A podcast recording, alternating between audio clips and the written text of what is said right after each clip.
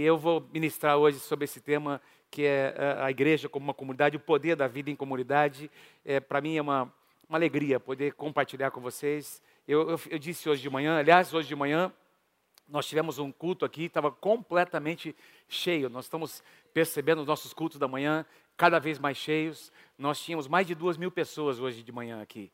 217 pessoas foram apresentadas na classe de integração. 217 irmãos e irmãs. É uma igreja, é, uma, é, é muita gente, muitas famílias. E todos eles já participando de células. E, a gente vendo a graça de Deus crescendo. Não é? Igreja, realmente, a, a gente faz parte de uma igreja em movimento. Quem pode dizer amém? Você prestou atenção no que foi declarado na palavra profética hoje? A Gabi veio compartilhar algo tão tão simples, mas tão especial da parte do Senhor. Ela disse mais ou menos assim: quando você estiver mais angustiado, quanto mais angustiado você estiver, adore mais a Deus. E as coisas vão começar a mudar. Na essência, foi isso que ela disse. Eu gostaria que nós disséssemos isso uns aos outros. Olha, vamos, vamos continuar nesse lugar de adoração, que Deus vai mudar todas as coisas. Vamos continuar nesse lugar de confiança, e Deus vai mudar todas as coisas.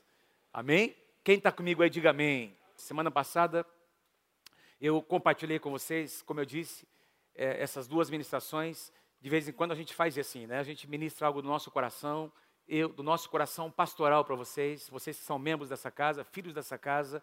Então, essas duas mensagens eu estou aqui meio que abrindo meu coração com vocês. E, e, a gente vai concluir esse tema sobre comunidade, a nossa expectativa, e eu falo aqui representando toda a nossa equipe pastoral é que nós sejamos uma igreja participativa, que nós sejamos uma igreja uh, onde nós tenhamos o, o ministério de voluntariado pessoal, cada um de nós, nos colocando neste lugar de voluntários para servir ao Senhor. Deus quer usar a tua vida na sua geração. Amém? Eu vou tentar de novo. Deus quer usar a tua vida na sua geração. Deus quer usar você na sua geração. Deus quer usar a tua vida, a tua casa, aquilo que Ele tem colocado nas tuas mãos, para abençoar outras pessoas, para abençoar outras vidas. E é você. Eu, eu, nunca me esqueço de uma frase que eu li numa, num livro algum tempo atrás. Você nunca pode tirar, desvincular uma pessoa da sua geração, da sua época. Nós nascemos nessa época, nessa geração para cumprir algo muito específico da parte do Senhor. Não precisamos aceitar isso sobre as nossas vidas. Esse chamado não é sobre, apenas sobre os pastores, é sobre cada um de nós. Eu compartilhei aqui a semana passada que quando nós é, é, fomos criados por Deus, nós fomos criados com essa, com essa necessidade de nos relacionar. Foi Deus quem disse: não é bom que o homem esteja só. Então Deus criou o ser humano para o relacionamento. Porque Deus criou o ser humano à sua imagem, à sua semelhança. Deus, na sua trindade, não é? na sua trindade havia uma comunhão perfeita entre eles, Pai, Filho e Espírito Santo, uma comunhão absolutamente perfeita. Nunca houve competição entre eles. Cada um exerce o seu papel, cada um abençoa o outro. O Pai envia o Filho, o Filho envia o Espírito. O Espírito Santo vai entregar tudo a Jesus quando ele vier como juiz. Jesus vai, no final de todas as coisas, entregar toda a glória a Deus Pai. Eles trabalham em perfeita unidade. E quando Deus cria o homem, e a mulher, a sua imagem, a sua semelhança. Deus cria o homem e a mulher para que este e esta mulher fossem pessoas de relacionamento. E eu tenho uma passagem que eu amo, que está lá em Provérbios, capítulo 18, versículo 24. Eu li na semana passada que há amigos que são mais chegados que o irmão. São pessoas que Deus quer colocar na tua vida e na minha vida, para que sejam nossos amigos. Eu compartilhei isso a semana passada e eu sugeri a vocês aqui Quantos estavam aqui na semana passada? Quem estava aqui? Quem ouviu essa palavra? Eu sugeri, lembra, que nós precisamos ter esses, essas pessoas no nosso ciclo mais íntimo de relacionamento. A sua esposa, o seu marido, o seu cônjuge tem que ser o seu amigo número um. Depois de Jesus, o seu cônjuge tem que ser o seu melhor amigo, a sua melhor amiga. Depois a sua cobertura espiritual, seu pastor, seu supervisor, seu líder de célula, a pessoa que cobre a sua vida de maneira mais direta, que, que responde por você, que intercede por você. Você precisa dar esse privilégio a essa pessoa de entrar na sua vida, de abençoar a tua vida, de falar a verdade a você em amor. Essa pessoa precisa ser, estar no, também no teu ciclo de relacionamento. E aí outras poucas pessoas, eu diria poucas pessoas, não muitas, porque amigos verdadeiros não são muitos. Essa passagem diz que existe amigo que é mais chegado que o irmão de sangue. Não são muitas pessoas que ocupam este lugar, mas Deus quer te presentear com amigos Amém? Quem recebe essa palavra, diga eu recebo em nome de Jesus. E eu fiz aqui algumas, eu, algumas vezes eu perguntei, você tem amigos? Não é? E isso, alguns irmãos me procuraram no final do culto, até no meio da semana, dizendo, pastor, eu, eu preciso encontrar esse lugar. Eu, aquilo mexeu comigo. Eu, eu tenho certeza que uma das dádivas que Deus quer dar a você, presentear você com amigos verdadeiros. E você vai encontrar esses amigos na casa de Deus. Duas passagens que eu li também com vocês aqui. Alguns conselhos, eu finalizei com esses cinco conselhos. Nunca aceite o isolamento com, como algo normal na sua vida. Ter um tempo de privacidade para o teu descanso é algo importante. Você e eu precisamos disso. A sua família precisa disso. Mas privacidade não é isolamento. Isolamento é algo muito prejudicial, que, que nos tira, que nos remove do lugar onde nós somos abençoados, a casa de Deus. Tenha uma atitude positiva em relação à igreja local, a casa de Deus. Envolva-se em tudo que você puder, seja um voluntário em pequenas tarefas. E isso vai abrir espaço para que o número quatro aconteça, para que você encontre o seu ministério no corpo de Cristo. Cada um aqui tem um ministério na casa de Deus. Cada um aqui, cada um aqui tem um ministério na casa de Deus. Cada um aqui tem um ministério na casa de Deus. Cada um aqui tem uma função no corpo de Cristo. E eu finalizei dizendo: desfrute do lugar onde você está plantado. Você está plantado numa casa hoje que tem uma estrutura, que oferece cursos, tem as células, tem é, curso para noivo, curso para casais, tem curso para pais de adolescentes, tem curso para. tem escola de músicos aqui para trabalhar com, com, a, com, a, capacitação de músicos, tem diversas outras. É, que mais, pastor Amanda? Diversas outras. É, treinamento de líderes, que mais? Curso, esse curso Convicção, curso de noivos, curso de finanças, o Crown, né? E por aí vai. Nós temos muitas opções. Se você quiser ser ministrado, desfrute do lugar onde Deus tem te plantado. Eu quero continuar hoje iniciando com uma frase que eu li num livro, um livro que tem abençoado muito a minha vida. Esse esse autor, ele, ele, ele fala sobre a igreja americana, como a igreja americana tem se tornado uma igreja focada no entretenimento das pessoas. A igreja no sentido geral.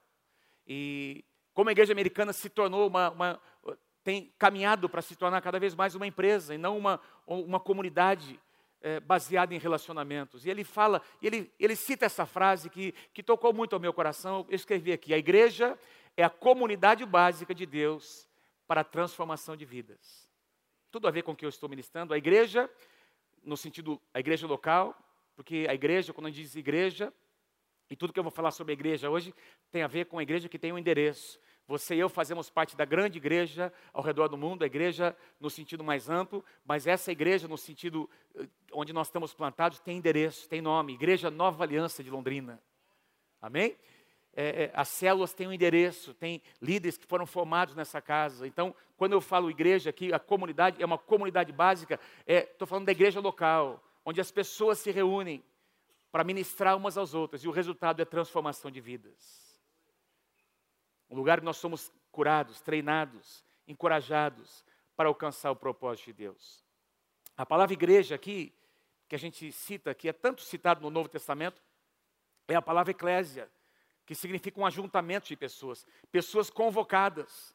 A palavra eclésia é, uma, é um termo, o termo eclésia é um termo é, grego que, que tinha essa conotação. Numa cidade, as pessoas que representavam a cidade, homens de negócio, enfim, pessoas que representavam, eram chamadas para decidir, numa assembleia, para decidir sobre os futuros dessa cidade, o futuro dessa cidade. Esse é o termo eclésia, de onde vem a palavra igreja. As pessoas que são chamadas para estar num determinado lugar. Você foi chamado, você estava no mundo e Deus te chamou para esse lugar. Amém? E nesse lugar você tem encontrado o propósito da tua vida. A palavra comunidade aqui no Novo Testamento, a palavra comunidade ou comunhão, eu vou falar um pouco mais sobre isso aqui à frente, é a palavra koinonia. Diga comigo, koinonia. A palavra koinonia tem um sentido muito forte no Novo Testamento e eu vou compartilhar com vocês agora há pouco, daqui a pouquinho. Mas antes eu quero, eu quero uh, compartilhar. Essa semana eu, eu fiz uma pergunta, na, na, coloquei no Instagram, na, no, no, Facebook, não é? Por que você ama a igreja? Por que você ama? Deixei assim uma pergunta bem ampla. E eu recebi mais de 200 respostas que eu queria, não vou ler todas, eu vou resumir aqui. Presta atenção, porque alguns de vocês escreveram. Eu amo a igreja porque foi lá que eu aprendi a servir. Eu amo a igreja porque, através dela, por meio dela, hoje eu não sou mais solitário. Eu amo a igreja porque lá eu tenho sido curado e transformado. Lá eu aprendi a dar e receber. Porque ela nos dá um senso de pertencimento. Você pertence a um lugar. Me dá um senso de pertencimento. Lá eu fui liberto dos meus vícios. Lá eu me sinto amada e curada. Lá o meu casamento foi restaurado. Deus usou a igreja, Deus usou a célula, não é? Lá é, é, é, ela é como uma escola, um lugar de constante aprendizagem. Nela eu recebo a correção e a proteção. Na minha igreja se prega o verdadeiro evangelho. Lá eu me sinto membro de uma família. Eu encontro alimento diário para minha família. É o lugar onde eu sou edificado, construído, aliás, instruído, fortalecido e amado. É o lugar que, onde eu me sinto segura, porque foi onde eu encontrei amor verdadeiro e assim eu pude dar início a uma nova vida, um novo casamento, sendo feliz de verdade, sem maquiagem. Bacana. A igreja é feita de pessoas como eu, imperfeitas, mas sedentas da presença de Deus. Por isso que eu amo este lugar. Alguém colocou assim: quando eu passei pelo vale da sombra da morte, foi na minha igreja. Foi a minha igreja que lutou pela minha vida e pela minha família. E se hoje eu estou aqui, é porque eu sou fruto das orações respondidas pelo Senhor neste lugar. É um lugar onde eu encontrei muito amor. Eu amo a igreja porque é lá que nós temos verdadeiros amigos. É lá que o meu casamento Aliás, eu amo, amo a igreja porque o meu casamento é importante para os meus pastores. Neste lugar eu encontrei o amor e o perdão de Deus, além de uma família linda que me ama e cuida de mim.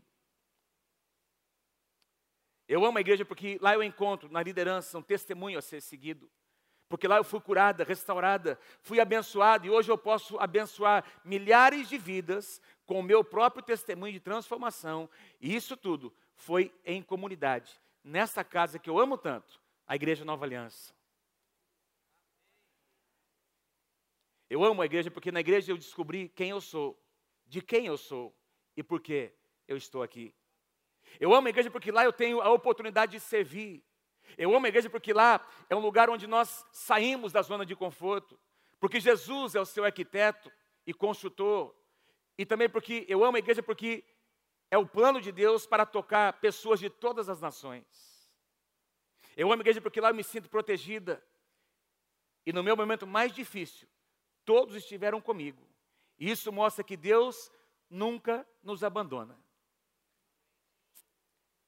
Eu amo a igreja porque a igreja é uma casa de gerações. É onde eu aprendo a olhar as pessoas com os olhos de Deus. Nela eu encontro proteção. É o lugar que me desafia a viver a fé de maneira prática. Veja essa aqui, para encerrar. Eu amo a igreja porque ela fez parte do meu passado, sendo um canal de Deus para mim, na minha juventude. E hoje ela faz diferença na minha família, porque aqui eu vejo a minha família no futuro, os meus filhos no Ministério de Adolescentes e nos jovens. E nós, no Ina Viva Mais, um dia curtindo e viajando muito. Por isso eu amo servir essa casa. É minha família. Amém.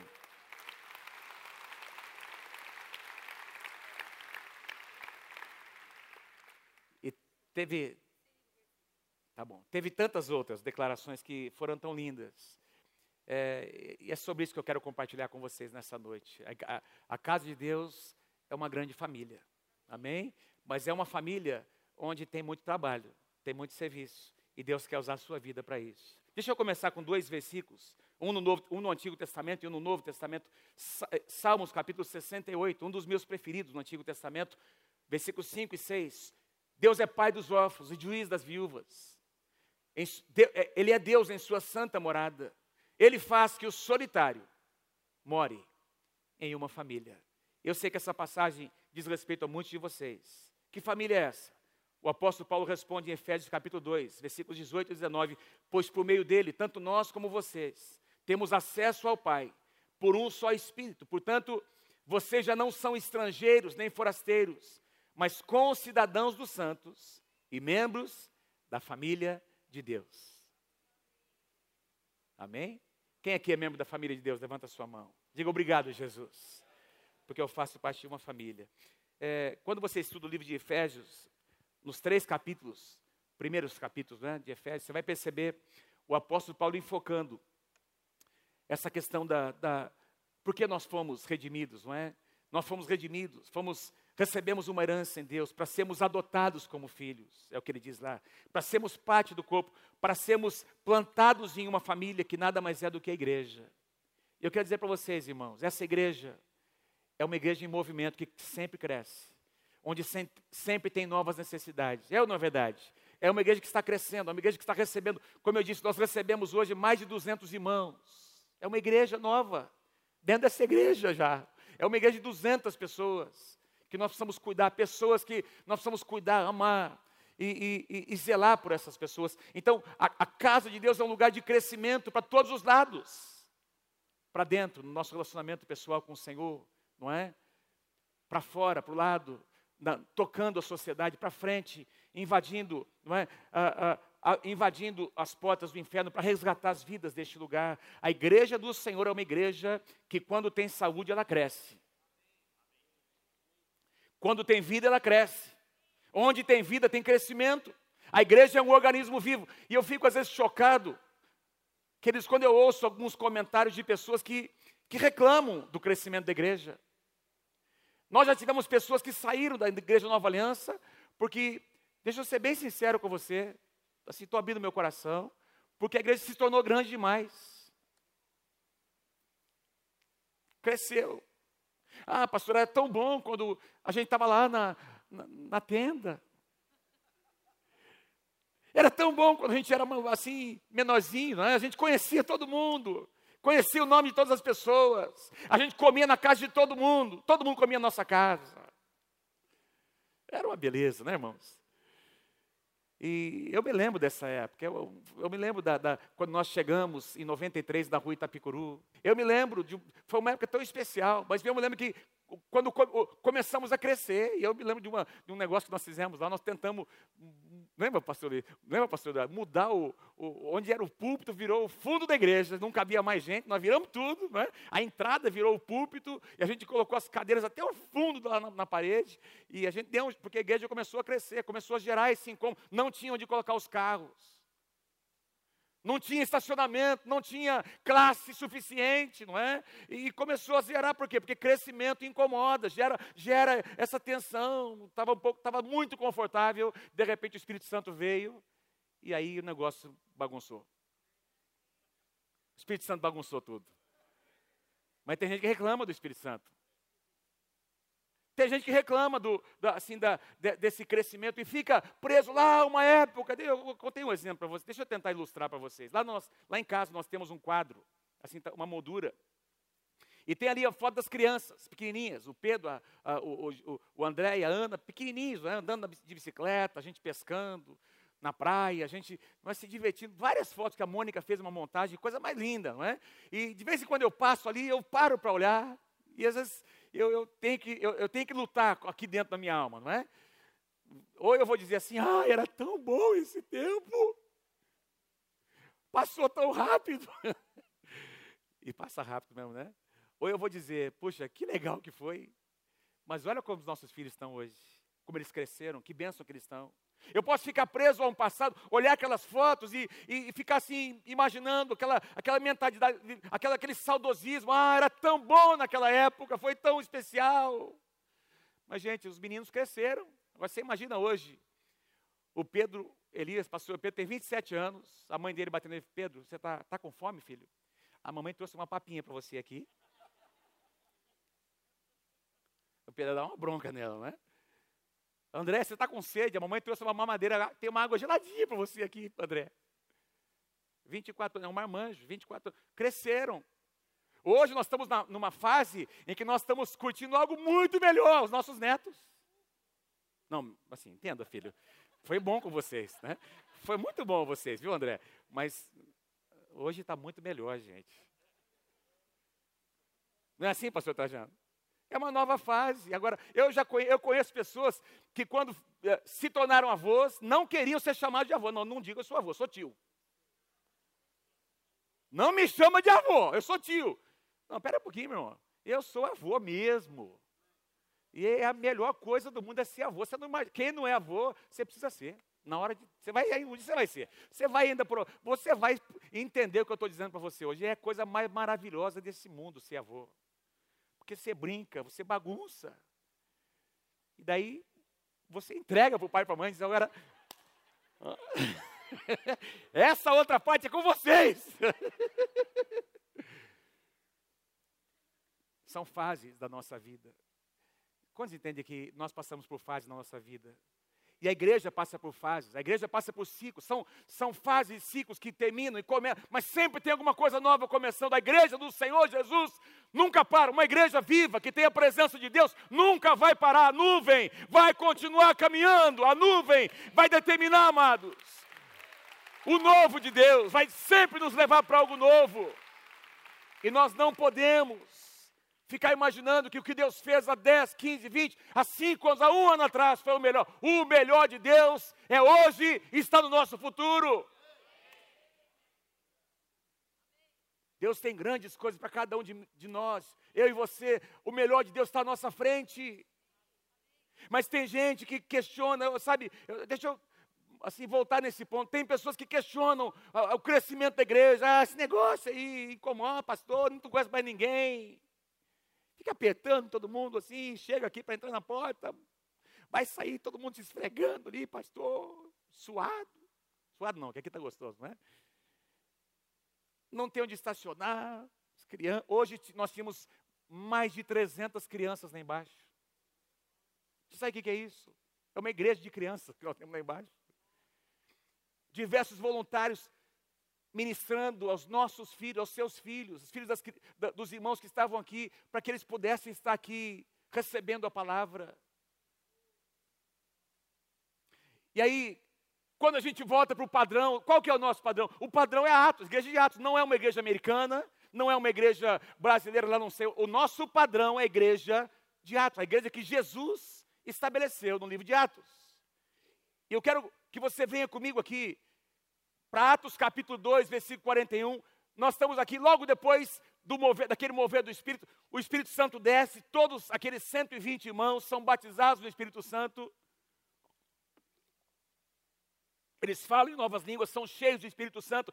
E aí, foi algo tão forte, meus queridos, tão intenso, que as pessoas que estavam fora porque elas estavam ouvindo agora aqueles 120 discípulos falando, tinha ali, era a época da, da, da celebração de Pentecoste, não é? Tinha gente de, todas as, de muitas nações ali, e eles agora começam a ouvir essas pessoas, esses 120 discípulos, glorificando a Deus nas suas línguas. E eles ficam pasmos com aquilo, eles perguntam, mas o que está acontecendo aí? E aí Pedro começa a falar o que estava acontecendo, Pedro prega. Vocês querem saber? Vocês querem? Não, a gente quer saber. Nós queremos experimentar o que vocês têm experimentado. E Pedro faz a sua primeira pregação pública. Ele prega a palavra. Ele, ele, queridos, tudo que eles tinham naquela época era o Antigo Testamento. Mas eu não, não diz ali que Pedro abriu nenhum pergaminho, ele tinha na sua mente, ele começa a discorrer tudo o que tinha acontecido no Antigo Testamento, como Jesus veio, por que Jesus veio. Ele prega aquelas pessoas.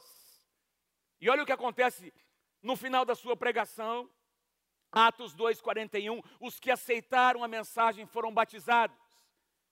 E naquele dia, mas num só dia, houve um acréscimo de cerca de 3 mil pessoas. De 120, a igreja passou num dia só para 3.120 pessoas. Presta atenção. Como é que você faz? Que estrutura vai dar suporte para isso? Onde é que estão os líderes de célula para cuidar de 3 mil pessoas que estão chegando? Não tem. Eles nem tinham treinamento, nem tinham integração. Eles não tinham salas, não tinham tudo isso que nós temos, a, a possibilidade de ter hoje para treinar, ferramentas, materiais, não tinham nada disso. 3 mil pessoas se convertem. E com essas 3 mil pessoas, veja, vamos, vamos ser mais assim, 3 mil pecadores. 3 mil pecadores com seus pecados assim, bem quentinhos, fresquinhos, com as suas famílias arrebentadas,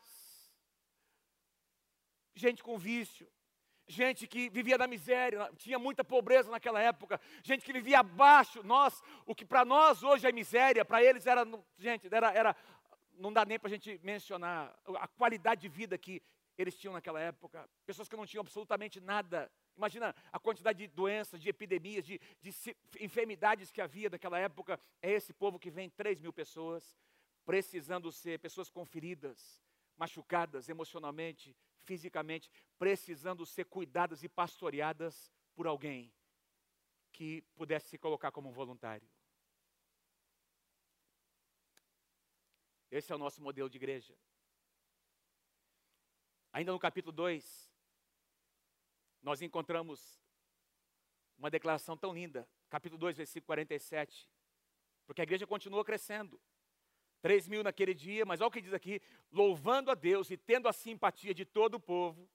E o Senhor lhes acrescentava a essa igreja todos os dias por quê? Porque a igreja se reunia nas casas. A igreja cresceu tanto, não tinha mais estrutura que desse suporte. Eles foram para as casas e todos os dias as pessoas estavam chegando, se convertendo. Todos os dias os que iam sendo salvos. Amém? Quem aqui crê que a igreja de Deus, do Senhor, é uma igreja viva, em movimento? Amém? Esse é o nosso modelo de igreja que cresce. Olha, e aí a gente vai perceber sinais e maravilhas, os apóstolos sendo usados por Deus.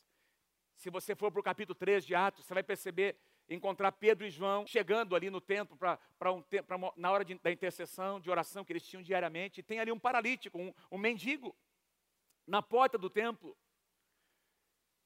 E esse cara está ali pedindo esmola. Tudo que ele queria era uma esmola, os trocados. Aí o que é que Pedro diz? Olha, nós não temos prata. Quem se lembra que ele disse? Nós não temos prata e nem ouro mas, diga comigo, mas o que nós temos, nós te damos.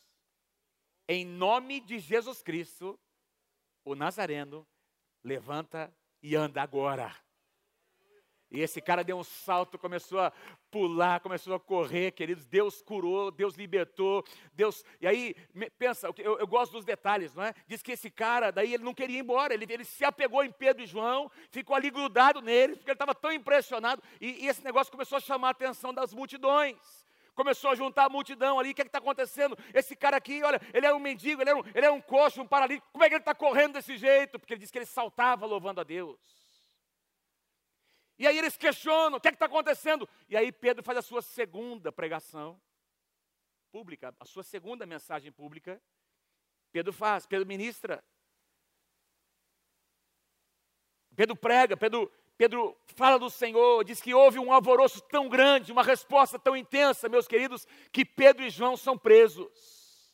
Capítulo 4 de Atos diz que eles são presos por causa dessa, dessa, desse, desse alvoroço que aconteceu depois da mensagem, depois da cura e da mensagem de Pedro.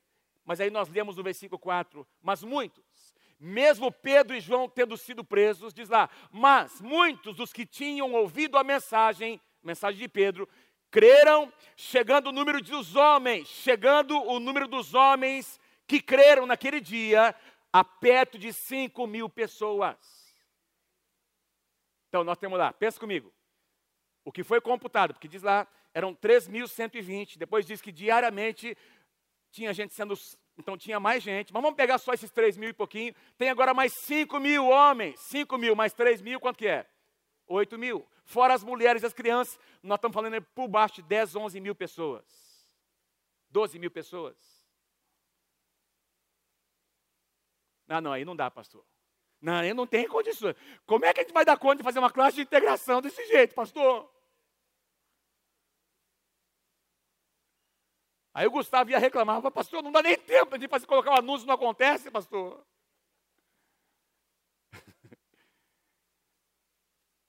Presta atenção no que eu vou dizer a você.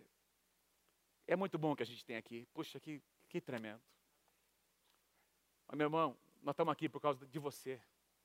O que tem de mais importante aqui são as pessoas, as vidas. A igreja é eu e você, somos nós juntos.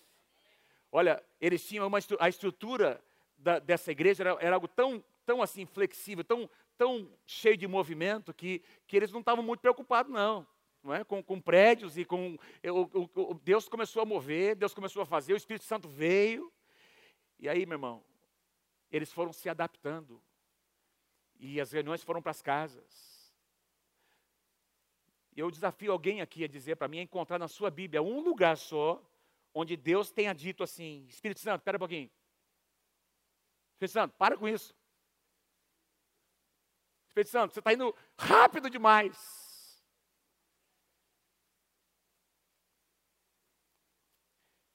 Espírito Santo estava movendo, agindo na igreja. E agora esses crentes leigos teve problemas. Você vai observar em Atos capítulo 5, capítulo 6. A igreja começa a crescer tão rapidamente que tem gente que não está sendo assistida, tem que ser levantado os diáconos, outros líderes foram levantados, você vai perceber Deus levantando aqui e ali, e aí vem a perseguição, e porque eles tinham o coração no lugar certo, eles foram espalhados para muitos lugares, levaram essa chama. Hoje de manhã nós recebemos uma palavra profética sobre um fogo de Deus que estava vindo. E essa chama se espalhando, é assim que era a igreja. E tinha muito fogo ali, Aquela cidade de Jerusalém foi abalada pelo Evangelho, o Espírito Santo desceu naquele lugar, milhares e milhares de pessoas se converteram, e quando a perseguição veio, esse fogo foi, se espalhou pelo mundo. Quando o diabo pensou que ele estava ganhando, foi quando ele mais perdeu. Porque essa vida se espalhou para todos os lugares. Quando Deus pensa em igreja, Ele pensa em pessoas.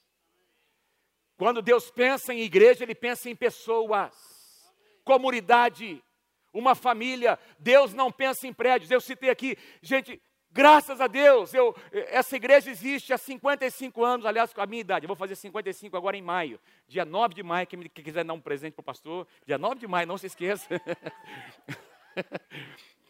Mas nós chegamos, né, irmão Mário? Amém? Quando, nós che... quando meus pais chegaram, foi, minha mãe estava grávida, nós nascemos, exatamente quando a igreja, a igreja Nova Aliança nasceu. E eu me lembro, a primeiro, o primeiro tempo nosso foi uma, uma, uma tenda. Não é? Ali na, primeiro na Vida Paraná, eu, eu, nesse, essa eu não me lembro que eu era muito pequeno, mas lembro aqui na Rua Bahia.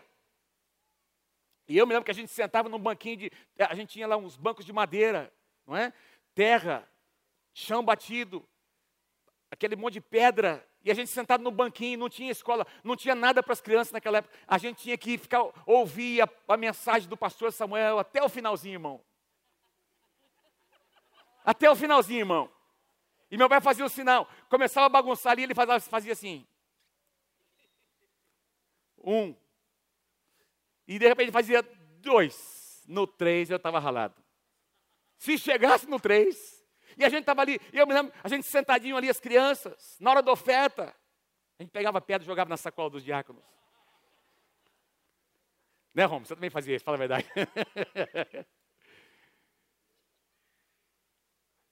Eu me lembro de algumas vezes que, chovia, que choveu. Pensa numa chuva, meu irmão chovia mais dentro do que fora. Pensa num banco desconfortável. Pensa num lugar que não tinha uma iluminação. Mas ar-condicionado, mas nem ventilador não tinha. O ventilador era quando eles levantavam em volta da tenda, levantavam aquelas, aquelas lonas, não é? E aí o ar entrava de fora. E assim, o ventilador era, era o vento que vinha de fora. E assim nasceu a Igreja Nova Aliança. Depois de 54, 55 anos, Deus tem nos abençoado com essa estrutura. Que coisa tremenda. A gente poder desfrutar de um espaço como esse. Tecnologia, funcionários que são aqui sustentados por essa casa, salas, é? as crianças têm um ministério para elas, os pré-adolescentes, os adolescentes, os jovens, os casais, os idosos ministério de ensino nessa casa, ECM, o Intens, um, um, ministério de louvor, adoração tão lindo como esse que nós temos. Deus tem nos presenteado, mas deixa eu dizer, lembrar você de uma coisa: a igreja não é isso. A igreja somos nós. Se de alguma forma alguma coisa acontecer nesse país, isso for, foi tirado de nós, nós continuamos sendo igreja, a igreja continua sendo viva, tendo movimento, porque a igreja é formada por pessoas nós. Agora, se você quer isso, dê um aplauso ao Senhor bem forte, é verdade. A igreja somos nós. Por que isso é importante? Por que, que isso é importante? Porque quando nós não valorizamos, nós vamos valorizar o que Deus valoriza, porque se a gente coloca o nosso coração no lugar errado, então nós vamos pensar no conforto, nós vamos pensar no nosso conforto, no nosso prazer.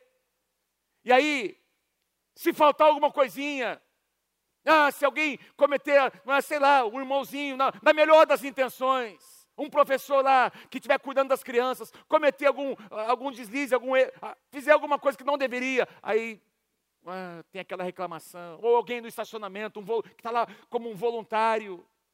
Se nosso coração estiver nas coisas, qualquer situação que, do nosso ponto de vista, nos tirar do nosso conforto, vai nos irritar. Quantos entendem o que eu estou querendo dizer a você? Deus precisa colocar o meu coração e o seu coração no lugar certo. Se Ele tem nos dado tudo isso, glória a Deus. Mas o nosso coração não está nisso. E isso tudo aqui não pode nos fazer servir menos.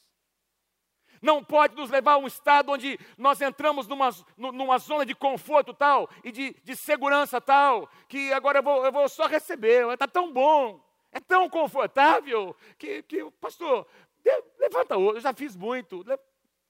Não, Deus quer usar cada um de nós aqui, cada um. Cada um aqui tem um lugar, tem uma função nesse corpo, local que se chama Igreja Nova Aliança de Londrina. Se você crê, diga amém. Pedro e João são presos. Eles são presos, interrogados, são levados ao sinédrio, são confrontados. Lá os, os caras dizem, vocês não podem mais continuar falando, vocês estão criando muito alvoroço na cidade. E eles dizem, nós vamos continuar falando. Porque a nós importa obedecer a Deus e não a homens. E eles continuam falando, eles saem daquele lugar, são libertos, e eles vão, eles ficam sabendo que os discípulos, alguns discípulos, os, provavelmente os apóstolos, estavam ali na casa de um irmão, eles vão para essa casa, Atos capítulo 4, versículo 31. Depois de orarem, eles encontram os irmãos nessa casa. Olha o que acontece, depois de orarem, tremeu o lugar, tremeu a casa, onde eles estavam reunidos, e todos ficaram cheios do Espírito Santo. E ficaram com medo? Não. E anunciavam corajosamente a palavra de Deus. Quanto mais burdoada eles levavam, mais eles pregavam a palavra. Quanto mais resistência, mais eles se levantavam. Quanto mais oposição das pessoas, quanto mais eh, eles eram, eles não eram entendidos e resistidos, mais eles se levantavam, porque quem é, quem tem a unção de Deus Quanto mais oposição, mais forte você se torna. Você vai passar por provações, mas se você é um homem, uma mulher de Deus, se o teu coração estiver no lugar correto, você vai sair mais forte do outro lado. Diga amém se você crê em nome de Jesus. E o versículo que eu quero destacar, os versículos 32 em diante, da multidão dos que creram, uma era a mente e o coração, a alma, a intenção, o pensamento, a visão. Ninguém considerava unicamente sua coisa alguma que possuísse, mas compartilhavam coinonia, comunidade, compartilhavam tudo que tinham. E com grande poder os apóstolos continuavam a testemunhar da ressurreição do Senhor Jesus e grandiosa graça estava sobre todos eles. Não era só uma porção de graça, de graça era uma, uma porção muito grande, grandiosa graça estava sobre eles. Senhor, derrama a tua graça sobre nós. Quem concorda comigo, diga Senhor, derrama, derrama uma porção maior da tua graça, Senhor. Grandiosa graça veio sobre essa igreja. Versículo 34. Não havia, meus irmãos, com tantas pessoas chegando todos os dias, milhares e milhares, presta atenção, não havia pessoas necessitadas entre eles. Pois os que possuíam terras ou casas as vendiam, não diz que vendiam todas, mas o seu coração não estava nas coisas. Eles compartilhavam, eles abençoavam uns aos outros, traziam o dinheiro da venda e, e o colocavam aos pés dos apóstolos. Olha, estão aqui, pastores, vocês sabem, vocês conhecem a necessidade, administrem. Colocavam aos pés dos apóstolos, que o distribuíam segundo a necessidade de cada um. Poder de Deus, testemunho da ressurreição de Cristo abundante graça, abundante graça sobre eles, ofertas espontâneas, necessidades supridas. Agora eu quero destacar o versículo 32 na tradução atualizada. Põe para mim o próximo slide. O versículo 32, voltando ali, diz assim na tradução atualizada, que eu, eu, é mais precisa, da multidão. Diga comigo, multidão. Diga assim, multidão. Diga para alguém pertinho de você, atrás de você tem uma grande multidão que Deus quer alcançar. Vamos lá. Atrás de você tem uma grande multidão da multidão, milhares e milhares dos que creram. Pastor, mas será que é possível? Será que eles tinham a mesma unidade? Será que eles tinham mesmo um só coração, pastor? Eram milhares. Olha o que diz aqui, mas da multidão dos que creram, era um o coração e a alma. Ninguém considerava exclusivamente sua nenhuma das coisas que possuía, tudo, porém, lhes era comum. A palavra comum aqui é koinonia, vem da palavra koinos, que, que vem da palavra koinonia, palavra grega, uma das mais importantes do Novo Testamento, que significa compartilhar mútuo, comunidade, é o que eu estou ministrando essa noite, relacionamento estreito entre as pessoas, amizade, uma divisão prática, visando suprir necessidades mútuas. Coinonia, você consegue ler essa frase ali embaixo comigo? O que você consegue ler? Coinonia é a comunhão que nos leva a compartilhar a nossa vida com Deus e uns com os outros. Mais uma vez, bem forte, vamos lá. Coinonia é a comunhão que nos leva a compartilhar a nossa vida com Deus e uns com os outros. Você coloca à disposição o que você tem nas suas mãos, seus dons, seus talentos. Todos vocês têm. Todo mundo aqui tem algo para compartilhar. Nem que seja um abraço. Todo mundo aqui tem algo para compartilhar. Você não é um poço, você não é um fim em si. Deus tem te dado. Se você experimentou a salvação alguns dias, alguns meses, alguns anos, você tem o que dar para alguém, você tem o que compartilhar com alguém. O que Deus coloca nas suas mãos não pode ser um fim em si mesmo. Aquele ano que nós tivemos, nosso tema Atos de Compaixão, foi um dos anos mais marcantes na história dessa igreja. Tantos testemunhos de irmãos que disseram, pastor, na verdade eu estava dando, essas pessoas estavam tão felizes, mas eu fiquei mais feliz ainda, porque eu fui tão abençoado, pastor. Por sair fazer alguma coisa, compartilhar, repartir o que eu tinha. Coinonia está baseada, eu quero sugerir a vocês, pode ter mais, mas eu, eu queria finalizar dizendo: coinonia está baseado em pelo menos quatro pilares. Quatro pilares que sustentam essa comunhão na igreja. O primeiro deles, amor, amor genuíno, amor ágape, amor sacrificial, amor que se doa, amor incondicional. Você está aqui porque um dia, há dois mil anos atrás, pouquinho mais de dois mil anos atrás, alguém amou você incondicionalmente. Mas deixa eu ser mais prático. Você está aqui porque alguém também te amou para interceder por você. Você está aqui porque alguém foi visitar você na sua casa. Alguém orou pelo seu filho, pelo seu casamento. Você está aqui porque alguém construiu uma ponte e amou você de verdade, para você conhecer o amor de Deus nessa casa. Amor incondicional. Quando você estuda a igreja de Atos, você vai perceber, a história diz, não, os historiadores dizem que a, a, a Ágape, Ágape se tornou uma festa de comunhão entre os cristãos. Que eles comiam, eles estavam tão juntos, viviam tanto essa vida de comunidade, que eles sugerem, os historiadores, que pelo menos uma vez por semana eles celebravam a ceia, não como nós, uma vez por mês, pelo menos uma vez por semana, eles partilhavam a ceia, o pão, o cálice, e eles começaram a, a dar nome a essa festa, tornou-se uma grande festa chamada Ágape, a festa do amor. Eles celebravam o amor nas suas reuniões comiam juntos. O apóstolo Paulo diz em Colossenses 3,14: acima de tudo, porém, revistam-se do amor, que é o elo perfeito. Eu oro para que você seja revestido com esse amor nesse ano. Eu declaro sobre a tua vida em nome de Jesus. Quem recebe, levanta as suas mãos. Pai, que tu possas encher o nosso coração, Senhor, deste amor que a gente vai perdendo, Senhor. É verdade ou não é, querido? Nós vamos perdendo isso. A gente vai caminhando, andando nos nossos afazeres, nós muitas vezes esquecemos de amar as pessoas. Que Deus possa renovar esse amor nos nossos corações. Esse amor que nos leva a perdoar, a liberar perdão, a pedir perdão, a promover uns aos outros, a investir em alguém. Em 1 Pedro 4,8, Pedro diz assim: acima de tudo, porém, tende amor intenso. Diga assim comigo: amor intenso não é só amor, é amor intenso. Em João capítulo 11, quando nós lemos lá sobre o lava-pés, tem uma, um versículo que é lindo, onde diz assim: Tendo amados que eram seus, Jesus, tendo amados que eram seus, amou-os até o fim. Amor intenso. como nós cantamos, amor furioso. O amor que foi nos alcançar onde nós estávamos.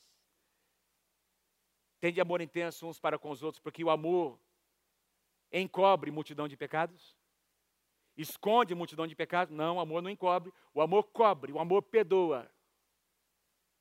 Amém? O amor perdoa multidão de pecados, é o que significa. Vocês estão comigo, gente? O segundo pilar, a verdade. A verdade aqui pode, pode ter duas aplicações. A palavra de Deus como a verdade, conhecereis a verdade, a verdade vos libertará. E a verdade como uma conduta, como um estilo de vida. Olha o que diz em 1 João 1,7: Se porém andarmos na luz como Ele está na luz, onde tem luz tem verdade, as coisas ocultas aparecem. Então nós temos nessa luz, debaixo dessa luz, temos coinonia, comunhão uns com os outros. E o sangue de Jesus, seu Filho, nos purifica de todo o pecado. Eu louvo a Deus porque nós, essa casa é conhecida como uma comunidade onde a verdade está aqui, neste lugar, onde a verdade é dita. E a verdade às vezes dói. Às vezes a, a verdade às vezes incomoda. Mas a verdade é o que nos mantém queridos, com a nossa vida não é, em pureza e santidade diante do Senhor, quando nós amamos a verdade, Deus, nós entramos num processo de purificação aqui dentro. É a palavra, é a verdade que limpa o nosso coração. Quem pode dizer amém? Amor, verdade. O terceiro pilar, compromisso. Compromisso com a visão. Compromisso com a cobertura espiritual. Compromisso com o que Deus tem falado na igreja local. Se você é membro, se você fez integração, se você foi recebido como membro nessa casa, Deus quer que você tenha um compromisso com essa casa. Que você honre a visão dessa casa. Ah, não é a visão do pastor Eduardo, do pastor Luiz, pastor Trajano, pastor Davi. Não, é a minha visão, é a nossa visão, é a nossa igreja, é a minha igreja. É esse lugar onde eu faço parte. Eu vou, eu vou defender os meus pastores, meus líderes. Às vezes você ouve alguma coisa, presta atenção, quando alguém chegar e dizer assim, ó, vem cá, vou dizer uma coisa para você, é sobre o pastor, mas você não conta para ninguém. Presta atenção, toma cuidado. Cuidado com as sementes que são lançadas no seu coração. Porque se você tem um compromisso, você tem uma aliança com essa casa. Tem um jeito sério de tratar com a liderança. Os nossos líderes de célula, que são mais de 400, não são perfeitos. Eventualmente vão cometer erros e serão tratados com a verdade em amor. Mas tem uma maneira certa de tratar. Quem está comigo, diga amém. Onde tem compromisso, tem lealdade, tem respeito, tem cumplicidade. 1 Coríntios 15, 58. Portanto, meus, Paulo diz assim: meus amados irmãos, mantenham-se firmes e que nada os abale, sejam sempre dedicados à obra do Senhor. Quem quer ser uma pessoa dedicada à obra do Senhor nessa casa? Diga amém em nome de Jesus. Dedicados pois vocês sabem que no Senhor o vosso trabalho, o trabalho de vocês nunca será inútil, em vão. Eu quero concluir com esse último pilar que eu sugiro aqui: serviço. Amor, verdade, compromisso e serviço. Eu queria dizer a vocês: é para isso que a igreja existe. A igreja existe sim para adorar a Deus, para cultuar ao Senhor, nós tivemos um tempo tão especial de louvor, de adoração. Mas, queridos, que, essa nossa reunião de adoração, de louvor, tem que desembocar em alguma coisa: serviço. Você ouve uma mensagem como essa, e as demais que você tem ouvido, você vai na célula e ouve alguém ministrar lâmina, e essa mensagem que você ouve, essa pregação que você ouve, que vem de Deus, tem que produzir alguma coisa no seu coração e colocar você em movimento, para você servir alguém ministrar o coração de alguma pessoa, serviço, servindo a comunidade onde nós estamos, servindo a nossa cidade, quem pode dizer amém? O nosso país, servindo as nações. Paulo diz em Gálatas 6, 9 e 10: E não nos cansemos de fazer o bem, pois no tempo próprio colheremos, se não desanimarmos. Portanto, enquanto tivermos oportunidade, e Deus vai abrir oportunidade diante de você, façamos o bem a todos, especialmente aos da família da fé. Deixa eu dizer uma coisa para você. Numa família saudável, presta atenção no que eu vou te falar. Tem o tempo das crianças pequenininhas, não é? Quando as crianças são bem pequenininhas, é só ela só recebe, sim ou não? Uma criança, um bebezinho recém-nascido, por mais que você interaja com ela, ela não está entendendo nada, ela só recebe amor. Não é? E aí, quando você começa a perceber a criança fixar os olhos, olha que legal, está olhando para mim. Daqui a pouco ela começa a dizer alguma coisa, estender os bracinhos, interagir, começa a falar. E aí essa criança começa a crescer. Enquanto ela tem, numa fase da vida, ela só recebe. Mas chega a hora, numa família sadia, todo mundo tem a sua função dentro da casa. Sim ou não? Vocês acham que é saudável os nossos filhos adolescentes ajudar a lavar louça? Sim ou não? Opa! Agora o negócio. Agora o Espírito Santo desceu aqui. Vai, pastor, Deus está movendo agora. Vocês acham que é importante um adolescente, não é? Um jovem, não é? Um filho aprender a desligar a luz de vez em quando, está tudo aceso, desligar a luz da casa. Entendendo que, pô, meu pai vai pagar a conta no final do mês, eu vou ajudar ele a diminuir a despesa, sim ou não? Dar uma varridinha na casa, arrumar a cama, pegar roupa suja, colocar no cesto ali de, de vez em sempre, sim ou não? Porque se ele não fizer, alguém vai ter que fazer. E um filho que é responsável participa da economia da casa. Um filho que é responsável e mora com seus pais, se ele está trabalhando, ele vai se oferecer para ajudar, viu, André? Opa, aliás, estou brincando, meu filho. Ele é uma benção, ele é uma benção. Mas às vezes, presta atenção no que eu vou dizer a você. Nós, pais, erramos na educação dos nossos filhos. Nós não permitimos, nós não educamos, nós não preparamos nossos filhos para servir para ajudar, para interagir. E aí eles vão para o mundo, eles acham que daí o mundo gira em torno deles. Quem está comigo aí, diga amém. Numa família saudável, todo mundo participa, todo mundo interage. E eu queria sugerir a você aqui, eu coloquei, montei uma tabela aqui, o que eu chamei de consumidores e doadores. Diga assim comigo, consumidores e doadores. Vamos lá, bem forte. Consumidores e doadores. Então, cons, os que cons, consumidores, quem só recebe. É meu, para mim, venho a mim, eu quero isso, não é? Eu mereço, eu posso, eu consigo, tudo é em função de mim. Doadores são as pessoas que têm um coração para compartilhar, comunidade. Eu quero trazer essa aplicação, porque se nós somos uma família, nessa família tem, tem bebês em Cristo que estão chegando, que estão numa fase de apenas receber, mas eles vão crescer, e eles precisam se tornar membros responsáveis nessa casa. Deus quer fazer de você um membro responsável nessa casa. Vou ouvir alguns amém, vou tentar de novo. Deus quer fazer de cada um de vocês, de nós, membros responsáveis nessa casa. Então presta atenção, a diferença. Consumidores são desleais e desonram seus líderes. Doadores são leais e honram a sua cobertura espiritual. Consumidores são dissimulados nos relacionamentos, eles escondem. Eles, eles não se abrem para serem corrigidos e tratados e curados. Doadores são verdadeiros, são confiáveis nos relacionamentos. Dá para você confiar, porque ele fala a verdade, ele abre o coração, ele é tratado e ele cresce, ele amadurece. Consumidores têm uma mentalidade egoísta, eles sentem-se incomodados em repartir. Você já viu uma pessoa que nunca teve nada, de repente Deus abençoa, Deus abre portas, e ele começa a ter um monte de coisa, mas ele como ele nunca teve, ele, ele, ele quer reter, ele quer proteger a sua conquista. Quando Deus diz, olha, abençoa, se você repartir, eu vou te dar mais. O reino de Deus é movido assim, quanto mais você dá. Então a bênção de Deus chega, passa por você e toca as pessoas. Se você é um canal aberto, vem mais bênção de Deus. Se você é um canal fechado, a bênção vem, fica. Percebe? É um princípio do reino de Deus. Consumidores têm uma mentalidade egoísta, eles se sentem incomodados em repartir. Doadores sempre pensam no bem da comunidade, eles se realizam compartilhando o que Deus deu. Consumidores são melindrosos, hipersensíveis. Você já conversou com alguém? Você falou um negocinho assim mas é pequenininho, de nada, de nada, o cara desmonta na tua frente. Ah, meu Deus! Ninguém me ama neste lugar. Não, a gente ama, por isso nós estamos falando com você. O que você precisa ouvir. Meu irmão, minha irmã. Vamos deixar Deus curar o nosso coração.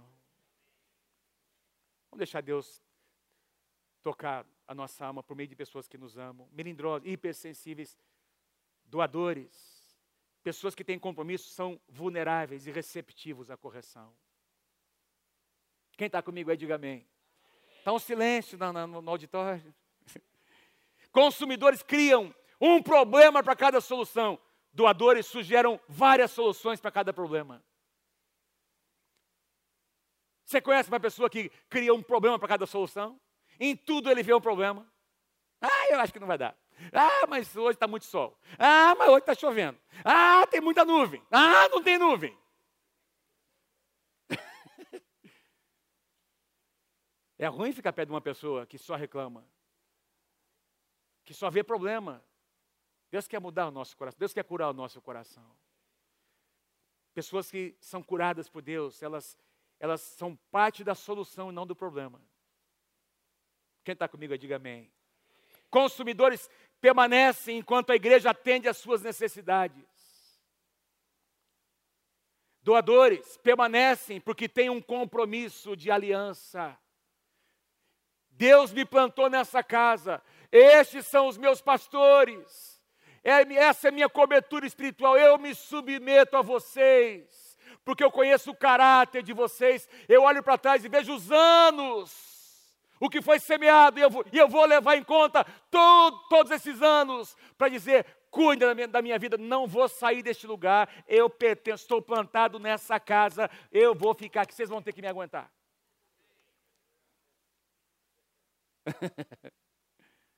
Irmão, ame a casa onde Deus tá te, tem te plantado. Consumidores pagam por um serviço, porque quando você vai comprar um sapato, uma sandália, quando você vai num restaurante, você está pagando por um serviço. E tem gente que pensa que a igreja é um restaurante, uma, uma loja de sapato. Não, eu paguei meu dízimo. Eu paguei meu dízimo. Eu quero isso, isso, isso. Eu tenho direito. Peraí, vamos, vamos, vamos, vamos trazer isso. Pra... Ninguém paga dízimo. A gente devolve para o Senhor que pertence a Ele. Isso é o que diz a palavra de Deus. Quando você oferta, quando eu e você ofertamos, nós fazemos isso de coração. Ninguém é obrigado a ofertar, ninguém é obrigado a dizimar. Isso é entre você e Deus, entre eu e o Senhor. Eu faço porque eu tenho um compromisso com o meu Deus. E, eu, e quando eu faço isso, eu estou dizendo, Deus, eu te dou as primícias da minha renda, eu te separo pelo menos 10% para dizer, Senhor, tudo que eu tenho veio de ti e volta para ti, Senhor. Eu te honro, não porque eu sou obrigado Consumidores pagam por um serviço, doadores investem numa visão. Eles semeiam porque eles sabem que a visão é de Deus. Esses caras são sérios, eles têm um compromisso com Deus. A minha casa, como nós lemos aqui, a minha casa foi restaurada, meu casamento foi restaurado. Eu quero me doar por essa casa, eu quero fazer parte dessa casa. E quero investir na visão dessa casa. Consumidores fazem parte da plateia, agem como espectadores. Doadores vestem a camisa e entra no jogo. Às vezes jogar é difícil. Você vai levar umas caneladas de vez em quando. Mas vale a pena jogar. Porque esse time é um time que vai, vai vencer sempre. Nós vamos ter muitas dificuldades, mas esse time que se chama Igreja do Senhor Jesus é um time vencedor. Quem crê, diga amém. Consumidores são críticos. Eu coloquei aqui entre parênteses, extremamente críticos, alguns. Doadores cobrem as falhas e ajudam a solucioná-las. Consumidores são pessoas movidas por tarefas e por projetos, as pessoas não são importantes. Doadores são pessoas movidas por relacionamento. Onde você se enquadra? Onde você se enquadra? Você, se você fosse avaliar o seu coração, quero chamar os músicos, por favor, que venham aqui. Pastor, eu, eu, pastor, eu sou um doador, mas estou numa fase de consumidor, pastor. Sabe que às vezes pode acontecer isso? Você é uma pessoa que tem compromisso, você ama a casa, mas de repente aconteceu alguma coisa, eu comentei isso na semana passada, aconteceu alguma coisa ao longo desse, dessa jornada que decepcionou você, o seu coração, e você, e, e, de alguma forma o diabo conseguiu paralisar você, e você se tornou um consumidor, mas você é um doador. Você é uma pessoa de compromisso e Deus está te permitindo ouvir uma palavra como essa, para você deixar Deus curar o teu coração. E voltar a ser o que Deus te chamou para ser. Quero pedir para vocês me ouvirem, presta atenção no que eu vou dizer, eu quero concluir com esse pensamento. Eu, hoje, tanto de manhã quanto à noite, estou repartindo meu coração com vocês como pastor dessa casa.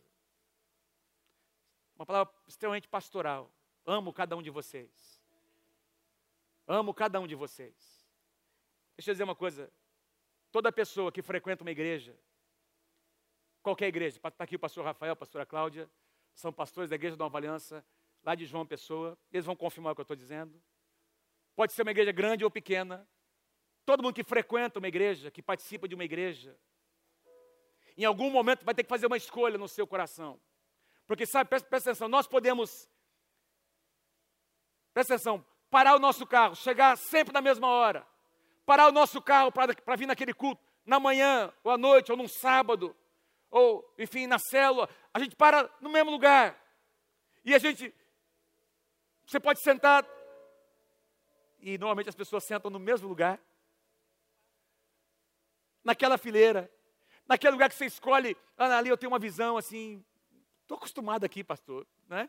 E, e, tem gente que chega cedo aqui para, nada contra, uma benção.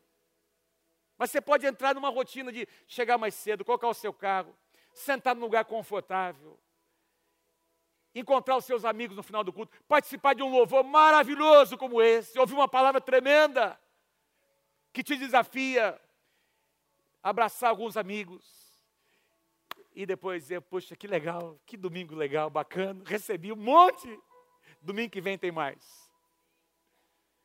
E ficar só nisso. Mas Deus está te chamando para algo mais. Não é para ficar só nisso. Não é para ficar só nisso. Tem dons e talentos nas suas mãos. Tem capacidades. Tem unção, tem graça de Deus nas suas mãos. Tem sabedoria nas suas mãos. Tem coisas que só você sabe fazer. Eu vi aqui outro dia o Sandro ministrando louvor. Estava tocando o violão aqui, e de repente pôs o violão do lado, pegou uma flauta, começou a tocar a flauta. O cara canta, toca flauta, toca teclado, toca guitarra, toca tudo, meu irmão. Aí é o Sandro. Só para dar um exemplo, Deus colocou nas mãos do Sandro dons, capacidades, uma graça especial. Ele não pode enterrar isso, ele tem que colocar à disposição para abençoar você e eu. Percebe o que eu estou dizendo? E cada um aqui de nós, nem que seja para dar um abraço, um aperto de mão, pegar um telefone para ligar para alguém, se colocar à disposição na célula, o que, é que eu posso fazer? Então, o líder precisa de alguém lá para fazer a chamada. Se coloca à disposição. Tem um programa novo aí que a gente precisa colocar, fazer, fazer dar presença para todo mundo. Oh, meu irmão, deixa eu fazer para você aqui. Tem o quebra-gelo. Tem aplicação na célula, tem a lista de oração. Se coloca, pede para o seu líder, eu quero fazer alguma coisa. O pastor Davi pregou, estou incomodado com a palavra. Deixa Deus te usar. Deixa Deus te usar na tua geração. Ah, pastor, já passou minha época. Não, não passou a tua época o melhor de Deus ainda está vindo sobre a tua vida. Deus quer usar a tua vida. Lembra, o nosso modelo é aquela igreja de Atos. Movimento. Tem gente chegando. Tem gente precisando ser pastoreada, cuidada, amada, restaurada. Tem casamentos destruídos. Tem tanta coisa acontecendo bem pertinho de nós. E se você abrir os teus olhos, Deus vai usar a tua vida. Se você estender as suas mãos, Deus vai usar a sua vida. Deus vai usar a sua casa, seu carro, seus dons, seus talentos para abençoar muita gente que está pertinho de você precisando. Salmo 51, põe lá o versículo que eu pedi para vocês. Salmo 51, versículos 12. Quero pedir para você ler comigo, é a última passagem, nós vamos orar. Leia comigo bem forte, vamos lá. Restitui-me a alegria da tua salvação e sustenta-me com um espírito voluntário. Esse é o Salmo em que Davi confessa o seu pecado. Viveu uma época em que ele estava se sentindo longe de Deus, ele é restaurado, Deus cura Davi, e aí ele faz essa oração: Senhor, restitui a alegria da, minha, da, da tua salvação na minha vida e me sustenta, Senhor, para que eu tenha sempre um coração, uma atitude, um espírito voluntário para servir, Senhor, a Ti e as pessoas ao meu redor. Essa é a minha oração por você nessa noite. Fique em pé comigo. Dê um aplauso se você recebe essa palavra no Senhor. Dê um aplauso bem forte, em nome de Jesus.